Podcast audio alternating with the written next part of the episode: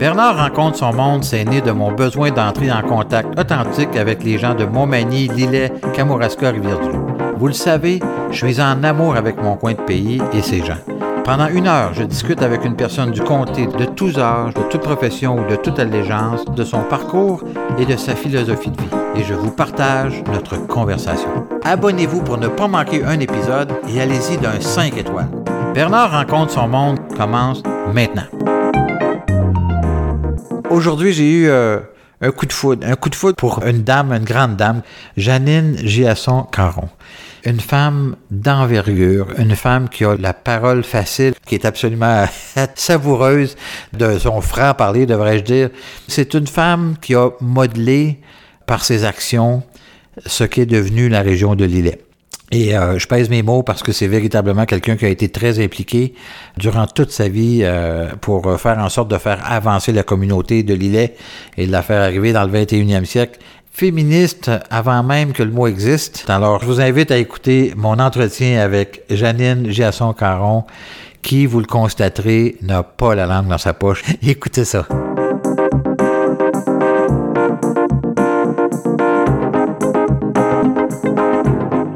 Pense que ma vie a jamais été très éclatante. Là, dans nos chemins, on, peut avoir une route de 20, mais on peut avoir une 132 aussi. Ben oui, exactement. Alors, on commence officiellement l'entrevue. Comment allez-vous? Ça va très bien. Malgré la pandémie, euh, j'essaie de garder mon sourire et en tout cas un peu de gaieté dans ma vie. On se connaît depuis euh, depuis un bon moment déjà. D'ailleurs, présente lors de mon élection en 2009 comme député fédéral, donc il y a plus de dix ans maintenant, et je vous en remercie par ailleurs, mais vous êtes une dame, euh, comment je pourrais dire, non conventionnelle. Moi, je vous vois comme ça, en tout cas. Je ne sais pas, peut-être que vous ne vous voyez pas comme ça, mais moi, je vous vois comme ça.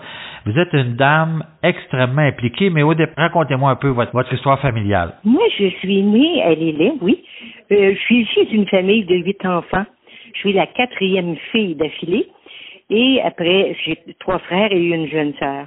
Mon père euh, avait une ferme très jeune. Il avait travaillé, il appelait ça à l'arpentage dans la BTB, dans les premières années de son mariage. Et après, il a acheté une ferme et il a travaillé également euh, pour la voirie à l'époque. On était une famille ordinaire. Pour l'époque, je pense que mes parents étaient déjà assez engagés dans le milieu. Euh, mon père a été narguillé. Ma mère euh, suivait les élections municipales euh, sans se présenter naturellement, mais elle avait des bonnes amies. Le but de mes parents était surtout que nous ayons de l'instruction jusqu'à un certain point. L'école était prioritaire dans notre famille, je pense. Ben, certainement. Est-ce que les huit enfants ont tous étudié jusqu'à un certain niveau? Oui. Parce qu'à l'époque, ça devait être les écoles de rang, j'imagine, au départ, là, comme... Oui, moi, je suis allé à cette école, ben oui. Je suis allé à cette école avec euh, sept divisions, puis ma sœur aînée a fait son cours d'enseignante à Saint-Pascal avec les sœurs de la congrégation. Ben oui, puis elle, elle a été même ma maîtresse d'école. Ben, c'est elle qui m'a enseigné quand j'ai fait ma septième année. La sœur de mon père a fait ça aussi. Elle a, elle a été institutrice toute sa vie. Elle a commencé à 17 ans et elle enseignait à des gens de son âge. Donc, euh, à l'époque, dans les écoles de rang, c'était comme ça. À l'époque, c'était ça. Mais tu sais, il y avait euh, une forme de respect et d'une ligne qui se traçait entre ah. l'élève un peu turbulent ou plus moins turbulent qui allait à l'école et la maîtresse, parce que c'était pas le professeur, c'était la maîtresse d'école à cette époque-là. Mais ces femmes-là ont eu un mérite extraordinaire. Vous avez tout à fait raison. Alors, vous étiez la quatrième fille. La plus vieille est enseignante, la deuxième avait pris des cours de couture euh, avec les religieuses, etc. La troisième avec les religieuses aussi, des cours de tissage. Et moi, j'ai peut-être un peu hors série. Euh, j'ai fait, moi, à l'époque, on appelait ça le cours commercial.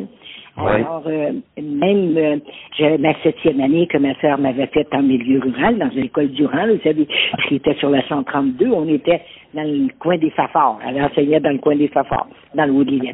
J'avais passé mon année avec, mais tu sais, à cette école-là, à cette époque-là, l'eau courante n'existait pas. Et on allait chercher l'eau chez le voisin, Puis le matin, quand on s'élevait l'hiver, des fois, l'eau était pas tout à fait glacée, mais proche, là, si vous voulez. Alors, euh, parce que ma soeur avait peur du feu, donc on, on avait plein de couvertes de laine, mais puis bon, on était, malgré tout, on n'était pas à plein de temps que ça. Donc, votre père avait une ferme familiale à ce moment-là, là, quand vous étiez à vos études. Mais vous avez décidé d'aller plus loin. Vous, vous avez décidé de faire le cours commercial? Oui, je suis allée, j'ai fait ma huitième, ma neuvième année pensionnaire ici au couvent d'Illette parce qu'à l'époque, tu sais, les chemins n'étaient pas entretenus l'hiver. On était sur la 132, mais la, maison était éloignée du chemin. Mais rendu la huitième année, il fallait s'en aller au couvent ou abandonner. J'ai fait ma huitième, ma neuvième année pensionnaire au couvent d'Illette. Tu sais, je voulais aller plus loin. Alors, euh, j'ai fait ma dixième, ma onzième année au couvent de Saint-Roch à Québec chez les dames de congrégation. Alors, de là, c'est certain que, tu sais, même si j'étais très jeune, en juin 50. Vous aviez quel âge à ce moment-là? J'avais 16 ans. 16 ans? Ben oui. Vous étiez, vous étiez précoce quand même, là, comme étudiante, là, à ce moment-là, déjà, non? Vous savez, quand on est les quatrièmes d'une famille, puis qu'on est curieux. oui. en fin de compte, le soir, les, les petites sœurs, ils font leur devoir. Alors, tu regardes, qu'est-ce qu'ils font? Uh-huh. Tu veux savoir pourquoi? Tu veux savoir comment? Je connaissais un peu mes lettres. Je savais compter jusqu'à 25, probablement. En tout cas, je savais compter un peu. Pourquoi? Parce que j'avais appris de mes sœurs. Oui, oui, tout à fait. Mais euh, situez-moi géographiquement, là, au niveau de, du couvent, est-ce que c'est est-ce que c'est maintenant l'école secondaire? Le couvent où je suis allée, c'était le musée maritime. OK. Le musée maritime était le couvent. Était le couvent où j'étais pensionnaire. Ben oui. Oh mon Dieu, vous m'apprenez quelque chose, là. L'école secondaire n'existait pas à ce moment-là. L'école normale des sœurs du Bon Pasteur a été construite dans les années 48-50. OK, OK. Puis ça, c'était un collège public ou privé à ce moment-là? C'était privé, c'était privé. Il n'y avait pas d'autre chose que ça. Mais à l'époque, l'îlet était, était séparé. Tu l'îlet sur mer, tu avais l'îlet puis Saint-Eugène, mais aujourd'hui, ça forme une municipalité. On en reparlera tantôt, mais vous étiez sur la 132 quand l'îlet sur mer. sur la 132, oui. Est-ce que c'était l'appellation l'îlet sur mer à ce moment-là? Non. Vous savez, le village, c'était l'îlet. Chaque bout des villages et le deuxième rang, ça s'appelait Notre-Dame de Bon Secours. Tu ça a été fusionné, il y a, ça fait pas tellement d'années de ça. Notre-Dame de Bon Secours était une municipalité plutôt à caractère de fermier et euh, d'ouvrier. Est-ce que vous croyez que votre curiosité vient du fait que l'îlet encore aujourd'hui, est une ville manufacturière. L'îlet a toujours été un bastion ou en tout cas un, terreau fertile pour l'entrepreneurship, là, je pense. La, fonderie de l'îlet avait une excellente réputation. Il faisait des poêles en fonte. J'ai un beau-frère, entre autres, qui a travaillé à la fonderie de l'îlet. Il gagnait des assez bons salaires à l'époque. Et l'été, quand il faisait chaud, quand il coulait, c'était épouvantable. Il y avait du cœur au ventre. Le confort était tout simplement quand on revenait à la maison et puis prendre une tasse de thé. Exactement. Alors, vous êtes allé donc à étudier à l'école, vous avez fini. Puis là, après, à partir de là, vous avez 16 ans, vous avez commencé à travailler? Oui, à Saint-Jean-Port-Joli pour Jean-Julien Bourgault qui faisait de l'ameublement d'église. Il était sculpteur, Jean-Julien, mais il était aussi ah. un manufacturier. Ça ne l'empêchait pas de faire de la sculpture. Il faisait de l'ameublement d'église dans les années 50. Il y avait une vingtaine d'employés, ce sont des hommes. Et puis j'étais la petite fille très gênée à l'époque. C'est dur à croire que vous avez déjà été gênée. C'est dur à croire. C'est tout à fait vrai. Parce que vous savez, un jour, en montant les escaliers pour rejoindre la côte de la montagne en pleurant. La fille est sortie de la campagne, la campagne va sortir de la ville. Ah oui? Quand j'ai travaillé chez Jean-Julien Bourgault, j'étais très gênée. on faisait des salaires, c'était tous les 15 jours. Il fallait que je remette à chacun des, des hommes leur chèque, aller dans l'usine, que c'était une vraie corvée. Puis il y avait des gars d'un certain âge, 50 ans, 60 ans, tu sais, qui me regardaient avec des yeux. J'étais habitué d'avoir un père plutôt chaleureux, plutôt taquin, tu sais, facile d'accès. Mais j'ai laissé Jean-Julien Bourgault, pas parce que j'ai été congédiée, pas parce que j'étais malheureuse, c'est que Jean-Julien, sa fille aînée, finissait son cours commercial chez les, euh, les Ursulines gentiment et poliment, on, me le dit, c'est qu'en fin de compte, dès l'été, j'aurais plus de travail. Alors, comme je connaissais quelqu'un chez Jean-Julien qui connaissait un monsieur qui cherchait une secrétaire avec de la comptabilité dans un bureau d'importation import-export, et c'est là que j'ai connu qu'est-ce que c'était que d'avoir un patron inhumain, un patron d'une exigence épouvantable. Ah oui. Ah oui, ah oui. J'ai connu qu'est-ce que c'était. Aujourd'hui, on parlerait peut-être de la maltraitance, là, tu sais. Ouais. Ah oui, tant que ça, hein. C'était quasiment ça. Parce que, tu sais, à l'époque, euh, les ordinateurs n'existaient pas. Quand on faisait les taux d'échange en Suisse, en Allemagne, ces choses-là, les taux changeaient. Il fallait que je compte les sous. Les transactions, oui, c'est ça, les transactions transactions. en, en argent du pays. Alors, Ouais. si je me trompais de 22 cents, ben, ça, je me serais trompé pour 22 000, ça aurait été aussi grave. Alors, c'est comme ça que j'ai connu qu'est-ce que c'était que la domination puis le manque de respect. là. L'âge n'a pas d'importance, même si Mhm. j'avais 18-19 ans. À travers tout ça, et euh, à un moment donné, j'ai pris un téléphone puis j'ai appelé une dame qui s'occupait du placement provincial. Puis j'ai dit, je me cherche un emploi. Et la, la dame m'était apparue très charmante au téléphone. Et euh, elle m'a dit, en tout cas, aussitôt que j'aurai quelque chose qui peut vous ressembler, je vais vous appeler. OK. Et un jour, elle m'a appelé et elle m'a dit, j'ai travaillé jeune dans un bureau d'avocat et il y a un avocat qui se cherche une secrétaire parce qu'elle est malade. Sa secrétaire est malade et je vous enverrai à l'entrevue. OK. Alors, je suis allée à l'entrevue, Toujours à Québec? toujours à Québec, c'était Guérard et Pellan, ça s'appelait les avocats, et ils étaient au coin de la rue Saint-Joseph et de l'église. Alors, la Banque Royale, qui est à côté de l'église Saint-Roch, là, c'est là où j'ai connu qu'est-ce que c'était que d'avoir un employeur respectueux, euh, un employeur qui te fait confiance, un employeur exceptionnel. Euh, Maître Guérard était un homme d'une grande délicatesse. Je me suis présentée chez lui le soir, ap- après mon travail terminé, avec quasiment une demi-heure de retard, parce que mon emploi m'avait retenu plus euh, au bureau. Quand je suis arrivée, je me suis dit, excusez l'expression, si j'ai affaire à aussi bête que qu'est-ce que je viens de laisser, pour moi, je vais sortir euh, au début. je ne descendrai pas l'escalier. je vais la rouler.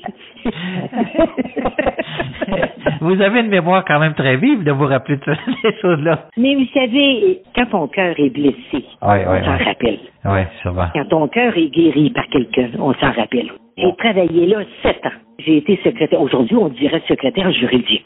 Oui, tout à fait, oui. Oui. pas là, tout secrétaire tout court. Cet homme-là m'a fait confiance. J'ai travaillé avec ce type-là. J'ai eu du plaisir. Maître Pellan, qui était son associé, était un homme sévère, mais d'un grand respect. Il me disait toujours, vous avez l'œil moqueur, Janine. C'est toujours vrai aujourd'hui, il avait raison. Et dans les soirs, j'ai fait mes équivalences de baccalauréat SR. Et euh, à un moment donné, je voulais faire autre chose. Alors, euh, je suis allée euh, à l'université pour voir si je pouvais faire mon cours. Euh, à ce moment-là, c'était la faculté de commerce. À l'Université Laval? Oui, c'est là que, en fin de compte, j'ai dit à mon patron, je m'en vais à l'université. Alors, il m'avait dit, si vous preniez le droit, je vous donnerai mon bureau. J'ai toujours été une femme trop émotive pour être avocate. Donc, vous avez fait le choix d'aller quoi, en comptabilité ou? En comptabilité, de 63 à 66, j'ai travaillé à l'Université Laval. J'ai étudié à l'Université Laval à plein temps. Et durant l'été, j'avais pas besoin de me chercher du travail. Je retournais au même bureau parce que il y avait des notaires aussi. Tu sais, C'était toute une étude. Il y avait Ah ouais. des notaires. Alors, euh, je remplaçais mes anciennes compagnes qui s'en avaient en vacances. Alors, Ah. j'ai jamais connu qu'est-ce que c'était qu'une journée de bouche. Ah oui, hein, c'est pour dire, hein, vous avez travaillé toute votre vie? J'ai travaillé tout le temps. Euh, Le, le chômage, moi, euh, je leur ai pas coûté cher. J'imagine qu'à l'époque, il ne devait pas non plus avoir beaucoup de femmes à l'université en comptabilité, là. À l'université, sur 400 étudiants, on était 22 filles. Naturellement, moi, j'étais la plus vieille. Les autres rentraient plus jeunes, ouais. J'étais pas une jeunesse, hein, j'avais 28 ans. Mais les gars, je ne me suis jamais sentie à l'Université Laval différente. Mais j'avais une forme d'indépendance, peut-être. J'étais bien à l'Université Ligue. Vous étiez non seulement plus vieille que les filles, vous étiez plus vieille que les gars aussi, probablement, non? Ah ben oui. Dans les trois ans que j'étais à l'université, j'ai jamais eu l'ombre d'un problème à cause de mon âge ou à cause que j'étais une femme. Écoutez, dans ma promotion, on était deux livres. Fait qu'on dans le couloir, personne ne nous voyait. Madame Caron, Giasson, vous faites beaucoup référence, en tout cas depuis le début de l'entrevue, à la relation homme-femme. Est-ce que vous, vous vous considérez comme féministe vous-même ou vous l'avez été ou... Probablement que j'ai été calculée comme étant féministe. Moi, j'ai toujours dit, vous savez, dans la vie, on a une chaise qui nous appartient. Prends pas la chaise de ton voisin, tu seras pas confortable. Prends la tienne, puis tu le sauras. C'est très juste ce que vous venez de dire, c'est très très juste. Alors je comprends que vous étiez quand même ou que vous vous êtes considéré comme féministe dès votre jeune âge, là, ou en tout cas, quelqu'un qui voulait ouvrir la... Bon, ben là, c'est un terme qui existe peut-être pas. Ouais, c'est ça, euh, qui était pas aussi bien défini qu'aujourd'hui, probablement. Mais c'était un vocabulaire qui faisait pas partie de nos familles, donc c'était une maladie qu'on n'a pas attrapée.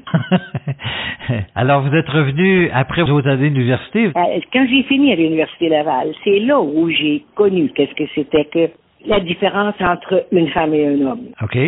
Comment ça? À la faculté, en 66, j'ai travaillé fort, j'ai étudié beaucoup, puis euh, je voulais arriver. Pour moi, il n'y avait pas de demi-mesure. Et euh, quand j'ai fini à l'université, à la fin avril, début de mai, les bureaux de comptables de Québec, naturellement, venaient pour des entrevues, pour l'embauche. Oui. Et euh, je n'étais pas acceptée parce que j'étais une femme. OK. Je suis allée à quelques bureaux qui avaient accepté probablement de me rencontrer. Euh, un bureau que je nommerai pas, euh, parce qu'il existe encore, euh, le, le monsieur m'avait dit, Mademoiselle Janine, vous êtes une femme très féminine.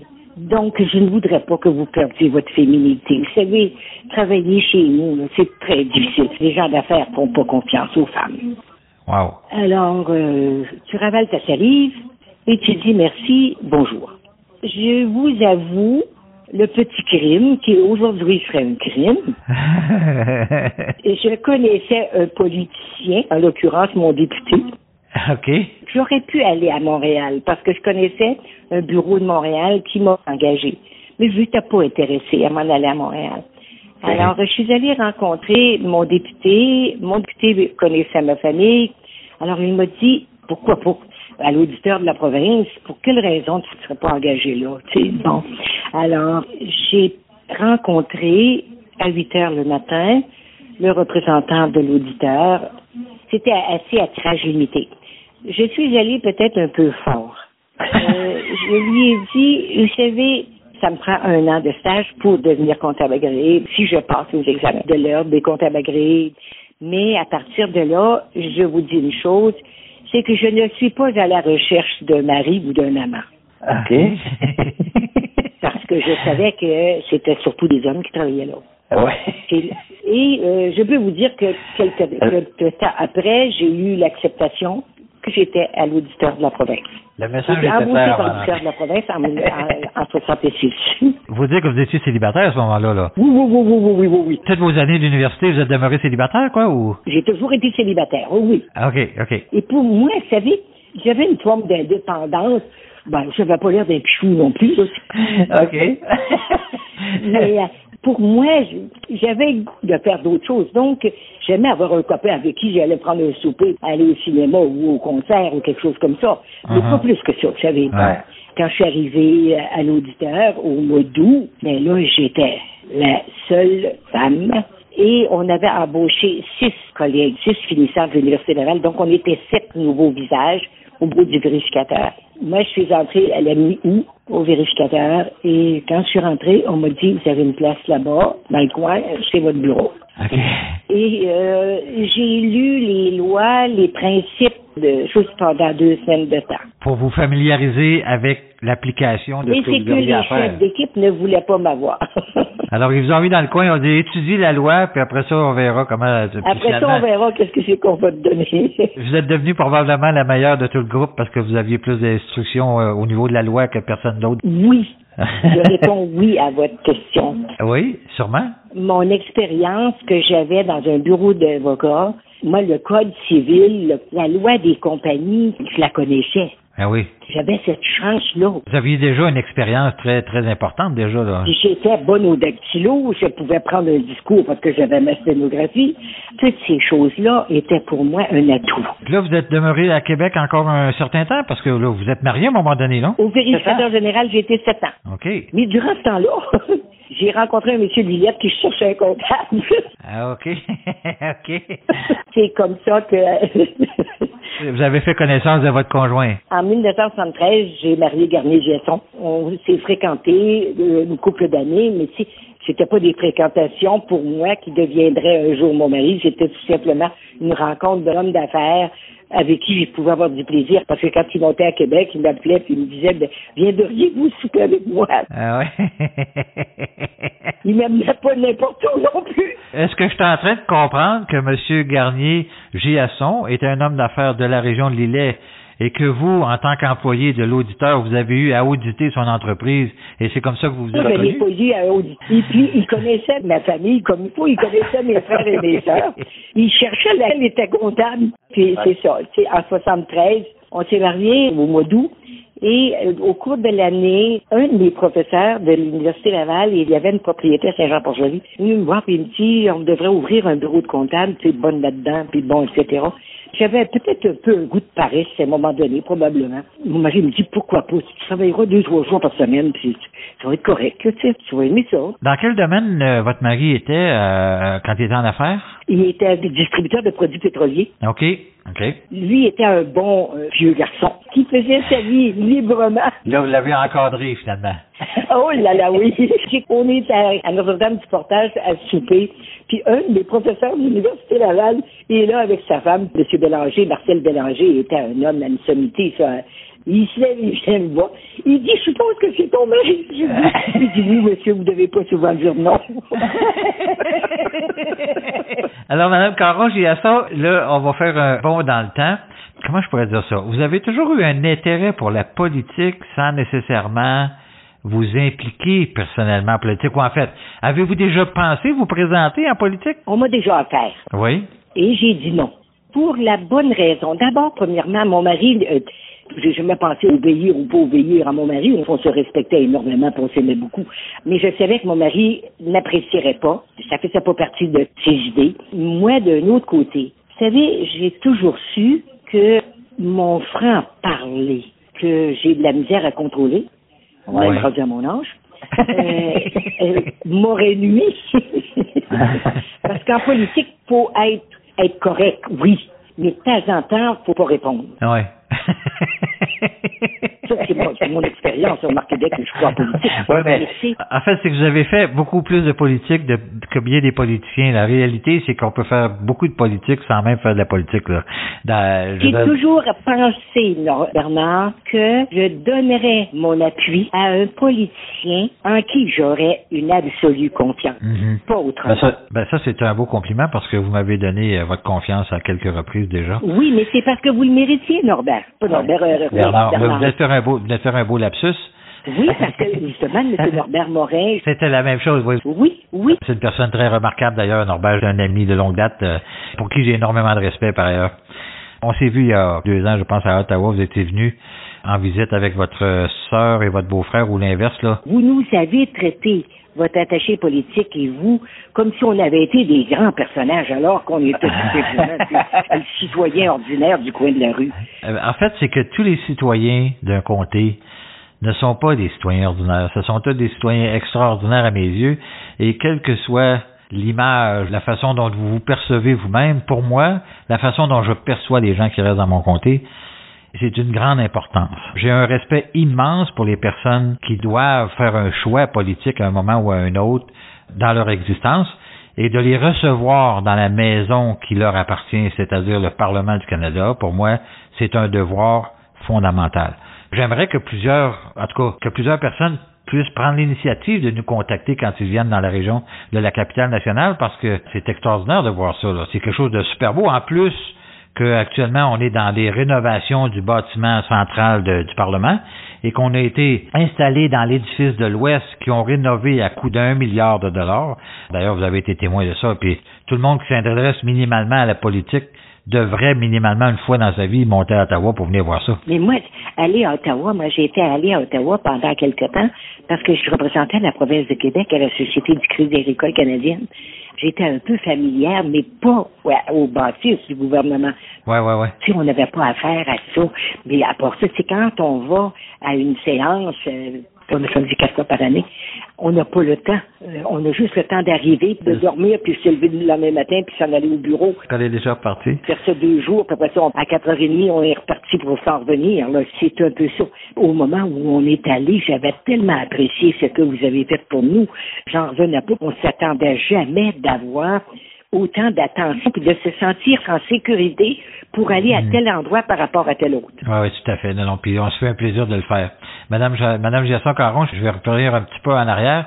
après votre séjour à Québec, vous êtes revenu finalement à Saint-Jean-Port-Joli pour ouvrir un bureau de comptable, c'est ce que je comprends? J'ai ouvert un bureau de comptable à 74. À Lillet ou à Saint-Jean-Port-Joli? À Saint-Jean-Port-Joli. Parce que Laurent Petit, qui avait été mon professeur à l'Université Laval, c'est lui qui est venu me voir il demeurait à Saint-Jean-Port-Joli. Donc, on a commencé le bureau à Saint-Jean-Port-Joli, mais à ce moment-là, lui, il pensait que l'argent allait rentrer comme un petit ruisseau. Là, tu sais, Alors, moi, j'avais même pas de sous pour payer la gasoline pour mettre dans mon auto. C'est mon mari. C'est mon mari qui finançait mes déplacements. Si était distributeur de gaz, ça devait pas être trop compliqué pour avoir du gaz. Alors, euh, au bout de six mois, il est reparti à Québec. Et puis, euh, je suis restée seule. Alors, euh, j'ai retroussé mes manches. Mais vous savez, à cette époque-là, en 1914, 1915, là, il n'y avait pas beaucoup d'endroits où les femmes pouvaient s'identifier comme étant ah, capables de faire des choses. Lyon et compagnie, Richelieu ou Optimiste ou quelque chose comme ça, qui se rassemblent à tous les mois, les gens d'affaires ou les gens engagés en termes social, euh, vont, ben, il n'y a pas de femmes là, tu sais. Ça n'était que des hommes, effectivement. Ça n'était que des hommes. Alors, c'est comme ça, par instinct, si vous voulez, qu'à un moment donné, je me suis fait connaître un petit peu plus dans les organismes humanitaires, les corporations qui quittent des sous pour aider. Euh, et il y avait quand même un agent au gouvernement provincial qui était Martin Caron à Lillette, lui, il travaillait pour le ministère de l'Industrie du Commerce et il avait organisé avec Kamouraska une rencontre. Il y avait deux dames, ils venaient de Saint-Pascal, c'était des femmes d'affaires. Moi, ça m'a permis de prendre contact avec certaines personnes de la Pocatière. La région du Kamouraska, oui. C'est ça. Alors, euh, c'est comme ça que je me suis aussi infiltrée dans Kamouraska. Puis, euh, j'avais une amie à Québec qui faisait de la politique. Et à ce moment-là, moi, j'avais été à différentes réunions à Québec, mais c'était au club de réforme, tu sais. Il y avait le député qui était le docteur euh, Dallaire, que j'avais connu. Après ça, j'avais Louis-Philippe Lacroix des îles de Madeleine, que je me rappelais que ces gars-là, au vérificateur général de la province, mais pour me punir, il m'a envoyé aux îles de Madeleine. OK. C'était des confrères de classe à, ce moment-là, à l'université, là. Euh, non, non, non, Pour me punir, on m'a envoyé aux îles de la Madeleine, à ça a été Et ça, oui. Je me suis fait des amis là, puis j'ai eu du plaisir. Mais tu sais, les gars ne voulaient pas y aller parce que c'était trois semaines. Ouais. Vous savez, il y a 45 ans, les îles de la Madeleine, c'était pas ce qu'ils sont aujourd'hui. Non, non, non, bien sûr. Euh, à ce moment-là, j'ai rencontré aussi euh, des objections, là, tu sais. à la CTMA, j'avais à aller vérifier et quand je suis arrivé, le, directeur m'a fait niaiser pendant deux heures de temps à, la porte. Je l'ai remis aussi. Hein. Je suis devenu bonne amie avec. Ah ouais? J'ai été deux heures à attendre jusqu'à temps que les vapeurs commencent à monter. Euh, je me suis représenté au comptoir, puis j'ai dit, vous direz à votre patron que ça passait le temps que j'attends. J'avais rendez-vous à 9h30 et j'ai pas encore fini de vie, puis il n'y a pas personne qui bouge ici. Alors, euh, s'il n'est pas là, j'ai dit, en tout cas, vous direz à votre patron que quand il aura besoin de sa subvention, il viendra chercher à Québec. il, a, il a dû se réveiller, ça n'a pas, dû être long. La porte ouverte. Il m'a lancé par la tête. Si vous avez le droit de dire ça, vous avez le droit d'augmenter ma subvention, mais j'ai dit, vous verrez ça plus tard. ben, c'est comme ça qu'on établit des relations d'égal à égal entre un homme et une femme, parce qu'il faut s'affirmer. Puis c'est ce que vous avez fait toute votre vie, là. Vous vous êtes affirmé. Oui. Hein? hein? Oui. entre autres, faut que je vous la raconte, celle-là. Oui. Euh, je suis nommé pour représenter la province de Québec à, à la Société du Crédit Agricole. La première fois, avant d'aller au conseil d'administration, il y avait, il y avait le comité consultatif. On était deux ou trois personnes de la presse qui siégeaient au comité consultatif. Mais moi, je savais pas ça. Alors, pour aller à Ottawa, je dis à mon mari, tu devrais monter avec moi pour une fois, là, tu sais. C'est la première fois que je vais là. Alors, le dimanche après-midi, on monte à Ottawa. Le dimanche soir, on est au restaurant tous les deux, à l'hôtel. Et un monsieur se lève il dit, j'imagine que vous êtes Madame Janine Caron Giasson. J'ai dit oui, dit, étant donné que je vous voyais parler en français avec le monsieur, il se présente, il dit, je représente euh, les éleveurs de volailles à la Société du Crédit Agricole. Je dis oui. Mais il dit, pareil que vous êtes comptable, vous? Je dis oui. Il dit, qu'est-ce qu'une femme comptable connaît dans l'agriculture? Rien du tout, monsieur. il était choqué. Pourquoi tu lui dis, tu connais rien? Et je dis, ça rien qu'à lui dire, j'en connais autant que toi. Je dis pas en tout, tu le demain matin, moi, je vais le voir. non, mais je l'ai eu. vous avez caché votre jeu. Vous êtes en train de me dire que vous représentiez le Québec à cette association-là, c'est parce que vous aviez développé dans votre bureau de comptable plus une section agricole, quoi, au niveau de la comptabilité? Oui, oui, ben oui. Ben oui.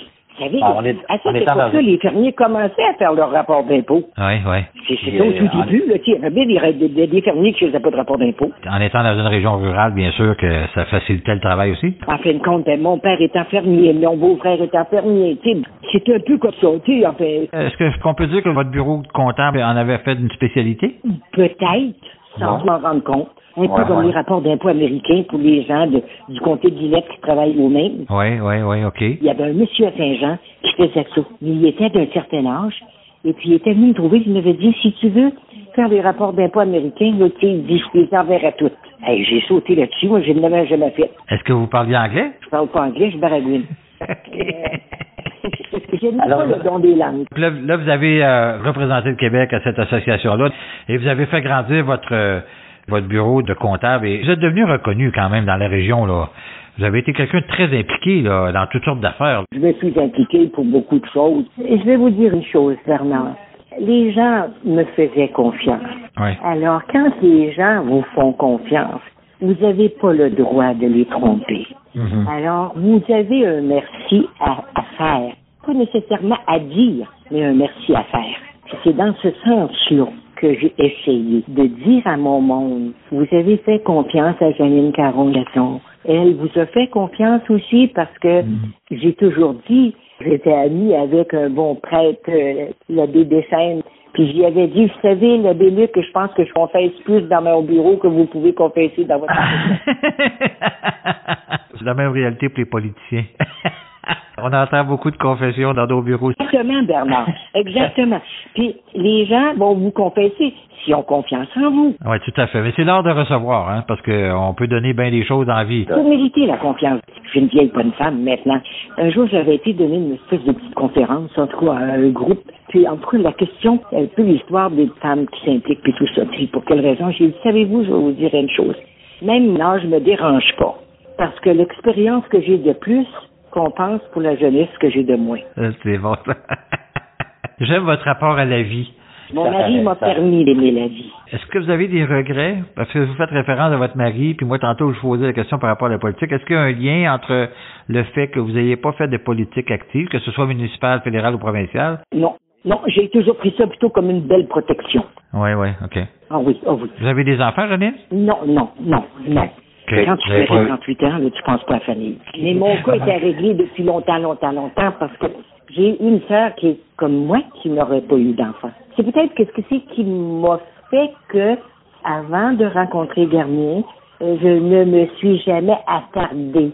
Je n'ai jamais eu de relation intime, là, prenez-le euh, comme vocabulaire de n'importe quelle forme, Uh-huh. c'est parce que ma vie n'était pas basée là-dessus. T'as pas à dire à un jeune homme avec 25-30 ans, euh, moi, je suis une femme qui n'aura pas d'enfant. Tu n'as pas à dire ça. Mais est-ce que c'était un choix volontaire de votre part ou c'était Non, non, non, non, non, non. c'était pas un choix volontaire?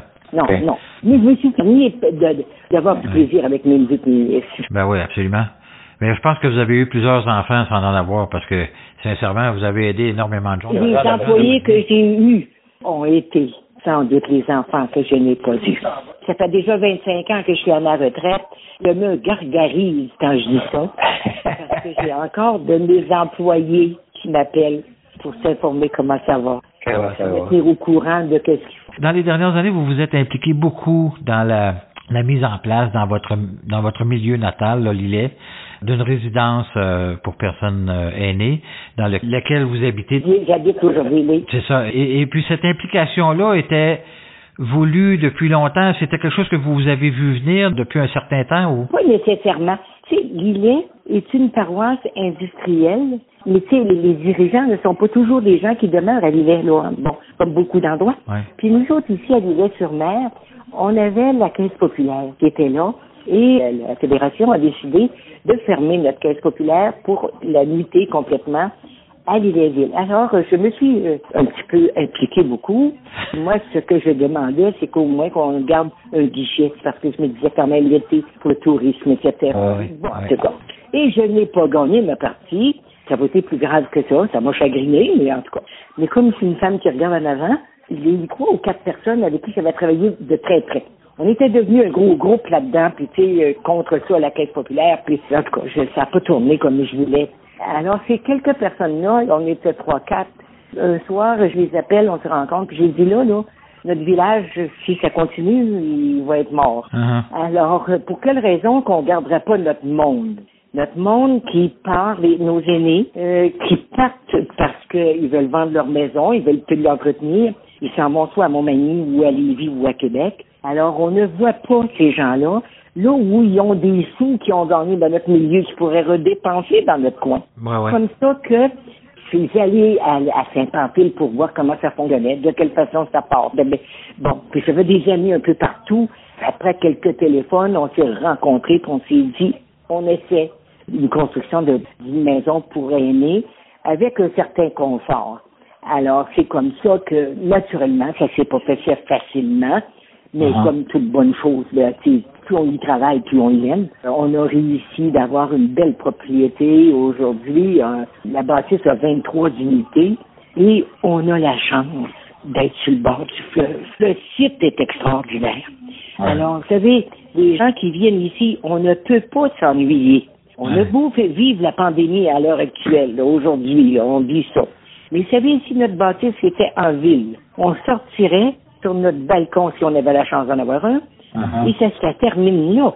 Ouais, Alors que nous, on peut prendre l'environnement, aller rejoindre la, la 132, se promener, s'asseoir cet été sur les bancs, sur le bord du fleuve, y voir, tu sais, les couffers de soleil, tu sais, Les blanches. Ah, ils nous réveillent la nuit quand, euh, quand ils arrivent. là. Ben oui, hein. Tellement ils sont nombreux. Mais vous, vous avez dit avec un certain confort parce que vous aviez fait l'analyse de d'autres endroits qui étaient hum, que vous que vous trouviez moins appropriés ou en fait moins Moins au- approprié, moins approprié, oui, Ouais, oui, ouais. oui. Vous savez, euh, des maisons qui se sont ajustées en cours de route. Ouais. Alors, c'est pas tout à fait la même chose que Ouais, quand non, on non. prend le temps de dire on a une salle de bain qui offre tous les conforts et toutes les garanties dans le bain, à l'extérieur du bain, à la tout cas, tu sais, pour le ouais, lavabo, pour que le fauteuil roulant rentre en dessous, puis tout ce que vous voulez. Ouais. Puis être dans une bâtisse où je ne vis pas dans la pièce dans laquelle je dors.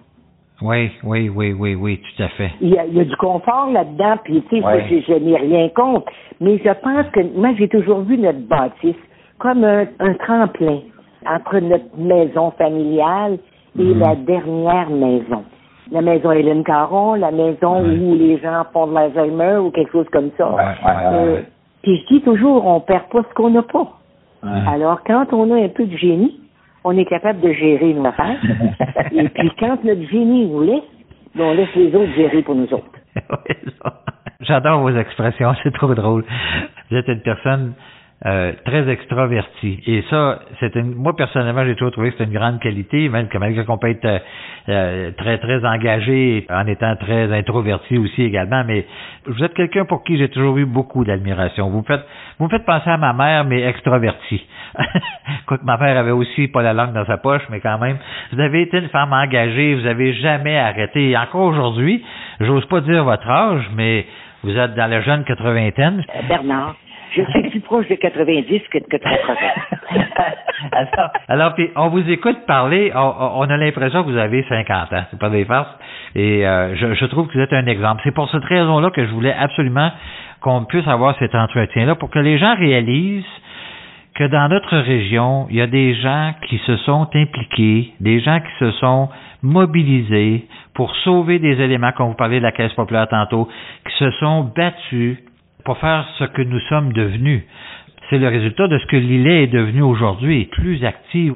J'ai de la parenté que demeure à Lillet. D'ailleurs, mon oncle Marcel, le frère de ma mère, a été médecin de campagne à Lillet dans ses premières années de médecine. Euh, Jean-Paul Thibault était à la fonderie. Ben oui, ben Euh, oui. écoute, j'ai toujours senti que j'avais un lien familial avec la ville de Lillet ou le, la, la- les villages de Lillet parce que l'entrepreneurship à Lillet, c'est quelque chose de très présent. Et vous avez été une entrepreneur, malgré qu'à l'époque on n'appelait pas ça de même, mais vous avez été très, très quelque chose de quelqu'un de très précurseur dans tout ce que vous avez fait dans votre vie. Mais vous savez, j'ai été mentor dans les dernières années pour la MRC de Lillette et j'ai eu un plaisir fou là-dedans. à rencontrer des gens qui voulaient se lancer en affaires, puis tout ça. À partager. À partager. C'était pour moi, là, tu sais, ça m'a permis d'avoir le sentiment d'être capable d'encore de faire quelque chose. Puis de, continuer à collaborer. Oui, hein? De continuer à collaborer au développement de la région. Ça, c'est fondamental. À donner confiance. Ouais. Moi, j'ai rencontré une femme, entre autres, tu sais, qui a une belle entreprise maintenant, tu sais. Puis j'ai disais, faut que tu aies confiance en toi. puis confiance en toi, là, tu sais, ça va se sentir, puis les gens vont savoir. Elle me racontait, entre autres, qu'il y avait un monsieur qui l'engueulait. À un moment donné, j'ai dit, écoute-moi bien, la prochaine fois, là, tu vois qu'il monte le ton, monte-le au même degré que lui. au même degré que lui. Alors, à partir de là, tu peux percevoir qu'il était. Mais la sincérité, il faut être sincère dans la vie. Absolument, vous avez tout à fait raison. Honnête avec soi-même. Si on veut être honnête avec les autres, il faut être honnête avec soi-même au départ. Absolument. Janine Caron, Giasson, je viens de passer un, un, très, très beau moment avec vous aujourd'hui. Puis on est le 10 novembre aujourd'hui et c'est la veille de la journée du souvenir. Et donc j'espère que ce balado restera gravé dans les mémoires et que les gens l'écouteront avec une grande sincérité, comme vous dites. Je vous remercie du fond du cœur d'avoir accepté de partager avec nous euh, votre parcours, votre vie euh, tout à fait euh, hors de l'ordinaire et merci aussi pour tout ce que vous avez fait pour la région. Bernard, je vous dis merci de m'avoir permis de m'exprimer malgré mon vieil âge et je vous dis que ma porte comme mon cœur vous est toujours ouverte. vous êtes trop gentil. On va sûrement se revoir. D'ailleurs, on s'est vu euh, au début de la COVID au printemps où je suis allé euh, vous rencontrer à l'extérieur euh, où les premières les premiers balbutiements de tous nos, nos confinements et nos D'ailleurs, j'en profite pour vous demander la question comment vous traversez cette période qui est, qui est quand même extraordinaire parce que vous l'avez pas vécu jamais avant. Là? Moi, je vais vous dire, au tout début, je faisais rire mes, mes neveux et mes nièces et je disais, vous savez, quand les murs se rapprochent de mon nez, je m'habille et je sors dehors. et euh, là, je, je trouve que je trouve ça un peu plus pénible, là, un peu plus dur, parce que on commence à s'habiller pour aller marcher dehors, pour s'habiller plus, mm-hmm. etc. ici, ben, naturellement, on a des règles à suivre. Puis je ris parce que je ris pour pas pleurer parfois, parce que je dis tout ce qu'on entend, vous n'avez pas le droit, vous n'avez pas le droit, et vous n'avez pas le droit. Alors, euh, je me dis, euh, c'est correct. Ce que je constate avec beaucoup de chagrin, c'est que on vieillit comme on a vécu. Et si on a été en autorité, on apprend à respecter l'autorité. Mm-hmm. Malheureusement, certaines personnes n'ont jamais respecté l'autorité. Alors, euh, c'est ça que je trouve de chagrinant. Mais je me dis, elle s'en vient.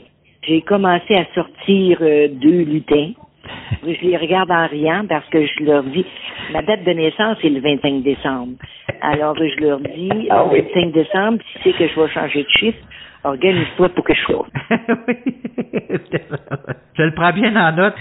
Mais euh, écoute, encore une fois, Janine, merci beaucoup. Merci de cette, merci de cet entretien. Je fais une grosse bise à ton épouse également. Je dis un gros, gros merci parce que je sais qu'elle t'appuie beaucoup. Alors, pour arriver à quelque chose, on disait en arrière d'un homme, mais moi j'ai toujours dit à côté d'un homme ou d'une femme, il y a quelqu'un qui nous aide. D'accord? Absolument. Tu as tout à fait raison. Je te remercie mille fois. Je t'embrasse. Au plaisir de te rencontrer à nouveau. Merci beaucoup. Vous êtes gentil. À la prochaine. Bye bye. Porte-toi bien. Au revoir.